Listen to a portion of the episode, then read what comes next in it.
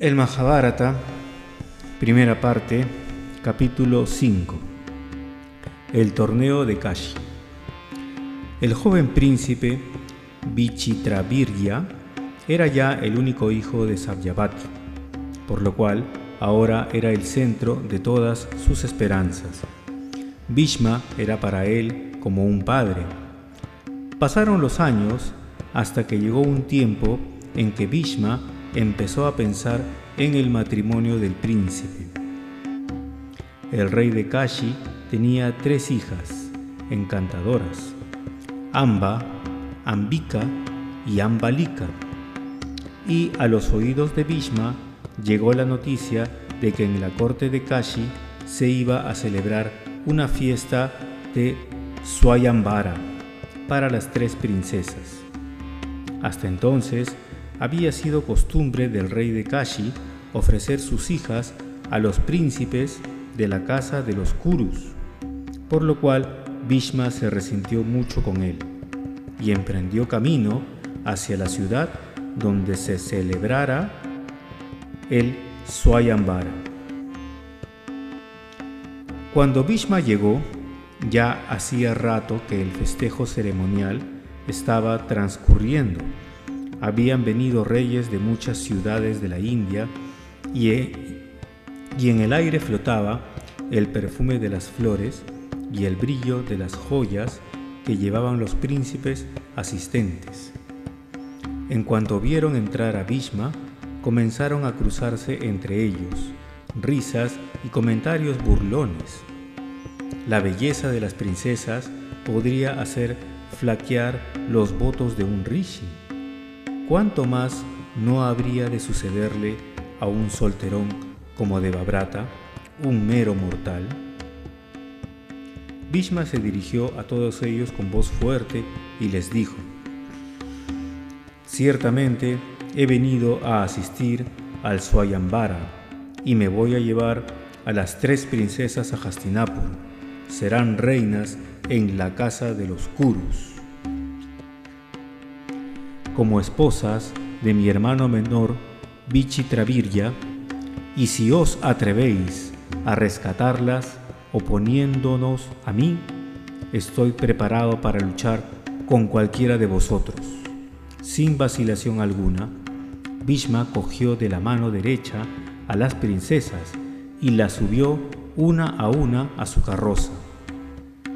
El rey de Kashi estaba furioso y recurrió a los reyes presentes en petición de ayuda. Todos se abalanzaron sobre Bhishma cuando ya estaba emprendiendo camino. Una lucha fiera se desató entre los reyes y Bhishma, el cual les fue abatiendo fácilmente hasta quedar libre de ellos. Ya se disponía nuevamente a emprender su marcha cuando el rey Salva, que era un gran héroe, desafió a Bhishma a una lucha singular.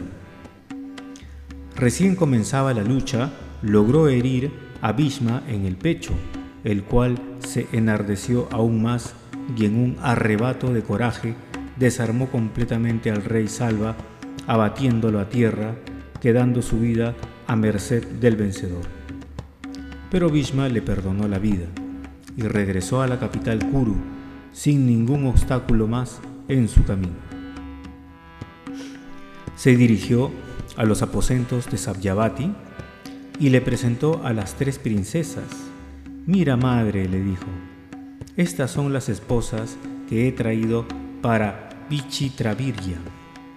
Sabyavati y el príncipe estaban muy complacidos.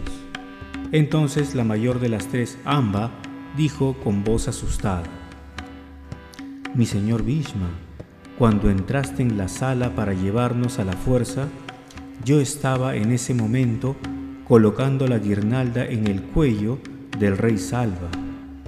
Ya le había escogido como mi esposo, a lo cual añadió el joven príncipe.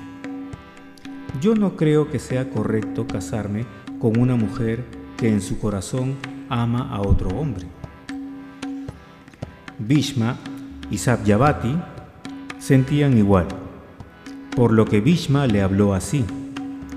no es correcto tenerte aquí, puesto que ya has elegido marido.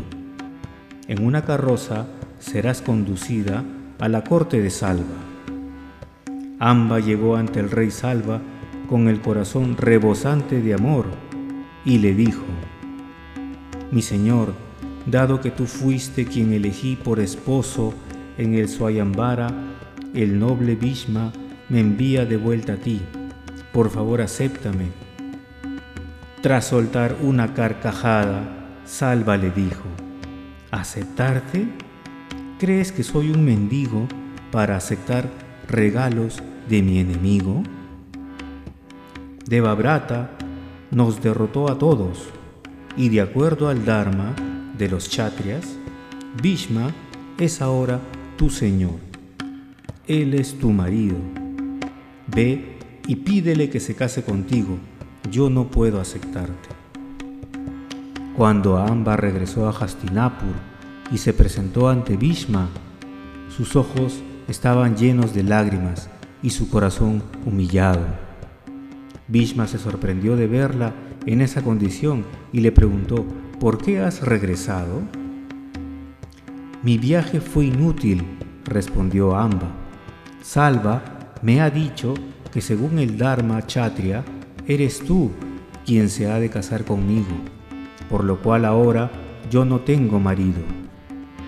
Yo no quiero quedarme soltera para siempre. Por favor, cásate conmigo. El corazón de Bhishma se llenó de compasión y lástima por aquella mujer cuya vida se había arruinado por su culpa. Y con dulzura le dijo, me apena mucho esta situación, pero no puedo casarme contigo. Sabes que he prometido ser un brahmachari toda mi vida. Esto parece ser juego del destino, pues si pudiera me casaría contigo. Vuelve junto a Salva y trata de convencerle de que se case contigo, pues yo no puedo hacer lo que me sugieres. Tras decir esto, Bhishma se alejó de su presencia. Amba pasó así diez años con su corazón lleno de odio hacia Bhishma, considerándolo como el causante de su infelicidad. Se fue al bosque para reunirse allí con varios ascetas. Les contó su historia y les expresó su deseo de permanecer con ellos, practicando austeridades y mortificaciones. Y sucedió que a aquella ermita llegó también el gran Jotra Vahana, el abuelo de Amba, quien después de confortarla le dijo, el gran Bhargava, el guru de Bhishma, es un gran amigo mío. Él ordenará a Bhishma que se case contigo. Él no puede desobedecer a su guru. Unos días más tarde, Bhagarva vino al bosque y Jotra Vahana le contó la tragedia de Amba. El gran sabio, movido por la compasión, le dijo, hablaré con Bhishma y le pediré que se case contigo. Seguramente me obedecerá. Así pues, mandó llamar a Bhishma, el cual en cuanto tuvo noticia, se apresuró a su presencia y se postró a sus pies, preguntándole, ¿qué queréis de mí? Y Vagarva le dijo, le he prometido a esta mujer que te haría casar con ella para aliviar su profunda amargura. Debes ayudarme a mantener mi palabra, debes casarte con ella. Bhishma giró la mirada hacia sobre Amba y luego, mirando a su guru, con tristeza le respondió.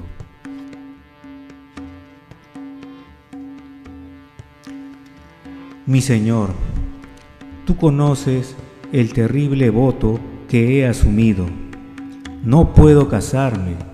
Aunque me lo pidas, no puedo casarme.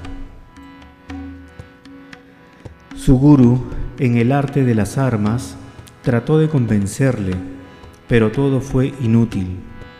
Permanecía firme en su voto. Vagarba se enfureció y le dijo, Vagarba es para su ramo. Si no lo haces, te maldeciré o tendrás que pelear en duelo conmigo. En medio de tal dilema, Bhishma tuvo que decidir y prefirió luchar, le dijo, Mi Señor, tú sabes cuánto te amo, pero prefiero luchar antes que ser maldecido por quien me ama. Una terrible batalla se desencadenó entre ambos y los dioses de los cielos la presenciaron. La batalla continuó durante días y noches en un alarde de valor por parte de ambos, hasta que Bhishma decidió lanzar el astra llamado Prashwapa, lo que significaba la destrucción del mundo. Los dioses encabezados por Narada y Rudra intervinieron y le dijeron, Bhishma, detén esta lucha, no envíes el astra. Tú no eres quien ha de destruir el mundo, otro será quien lo hará y le convencieron de que tenía que ser él el primero en ceder en la lucha, pues de lo contrario será una ofensa a su guru. Bhishma aceptó y dejó de luchar, acabando así el combate. Bagarba, para su ram, le abrazó en reconocimiento de su valor y girándose hacia Amba le dijo, no puedo alterar la determinación de Bhishma. Por favor vete, pues tu deseo no ha de cumplirse. Capítulo 6 El deseo de venganza de Amba. Amba abandonó el bosque y se dirigió a otro lugar para emprender una vida de terribles mortificaciones y austeridades negándose hasta las necesidades más esenciales. Shanmukha, el hijo del señor Shankara, estaba muy complacido con ella. Así pues, un día se le apareció y le regaló una guirnalda de lotos que jamás se marchitaba. Le dijo, Hija mía, toma esta guirnalda. La persona que lleve esta guirnalda alrededor de su cuello será la persona que matará a Bhishma. A continuación, ambas se dirigió a los reyes más poderosos de aquellas tierras y trató de persuadirles de unirse a su causa, mas todos rehusaban a hacerlo, a pesar de que la guirnalda otorgaba otorgada por un dios, era un signo seguro de éxito. Bhishma tenía una personalidad tan poderosa que no había ni un solo chatria que se atreviera a oponerse a él. Amba se dirigió a la corte de Drúpada, el rey de los Panchalas. Le ofreció la guirnalda y le pidió que le ayudara, a lo que el rey le respondió. Bhishma no solo es poderoso, sino que es bueno. No encuentro ninguna razón por la cual luchar con él. No puedo complacerte. Amba estaba desesperada. Ató la guirnalda a una columna del salón principal de Drúpada y se fue llena de furia. Y otra vez fue a refugiarse al bosque para reanudar la práctica de severas austeridades. En su corazón tan solo había un sentimiento, odio a Bhishma. Su único deseo era verle muerto. Sus austeridades se prolongaron durante mucho tiempo, hasta que finalmente el mismo señor Shankara se apareció ante ella y le dijo, No te apenes, hija mía, pues en tu próxima vida tú misma matarás a Bhishma. Pero Amba pensaba para sí misma, quizás en mi próxima vida le mataré, pero no recordaré mi odio y no podré saborear el placer de la venganza. Debo matarle ahora. Shankara le sonrió y le dijo, no te preocupes, en tu próxima vida recordarás cada uno de los pequeños detalles de esta vida. Serás la hija del rey Drúpada, monarca de los Panchalas, mas luego te convertirás en varón y realizarás tu venganza, matarás a tu enemigo Bhishma.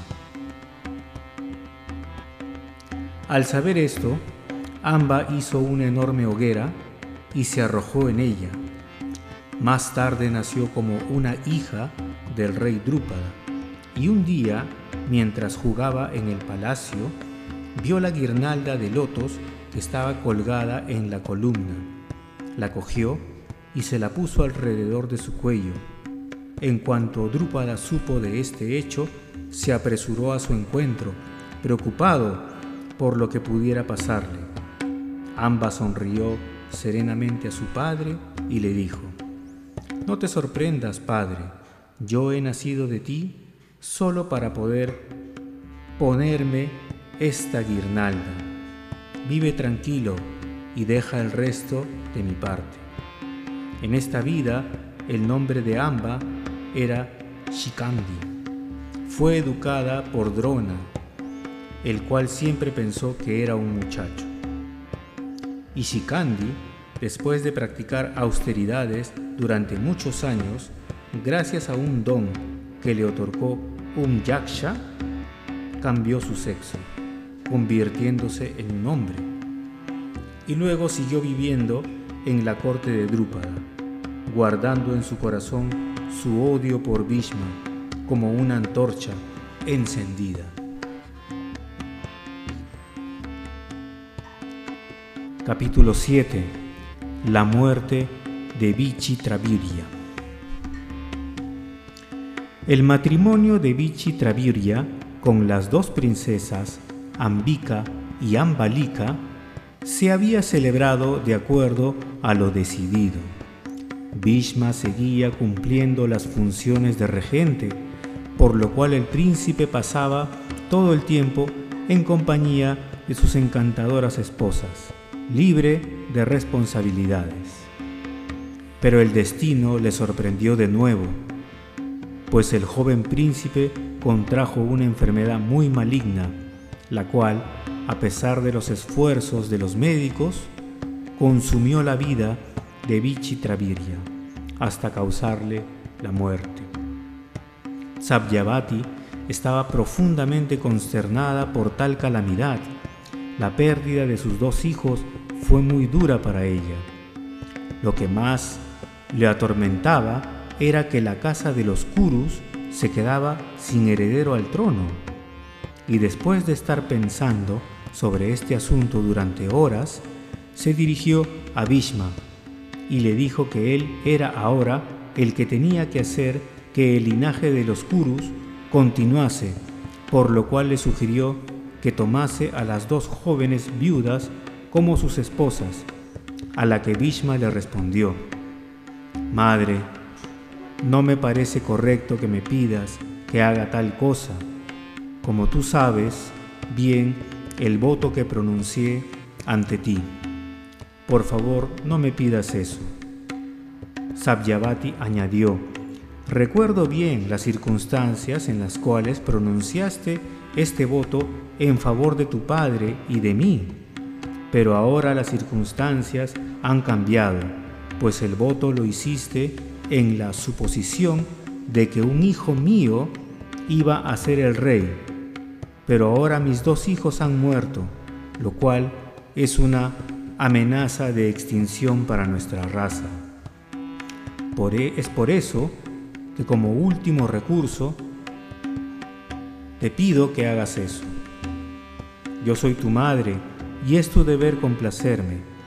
Así pues, debes obedecerme. Este Dharma es mucho más importante que cualquier voto que hayas hecho.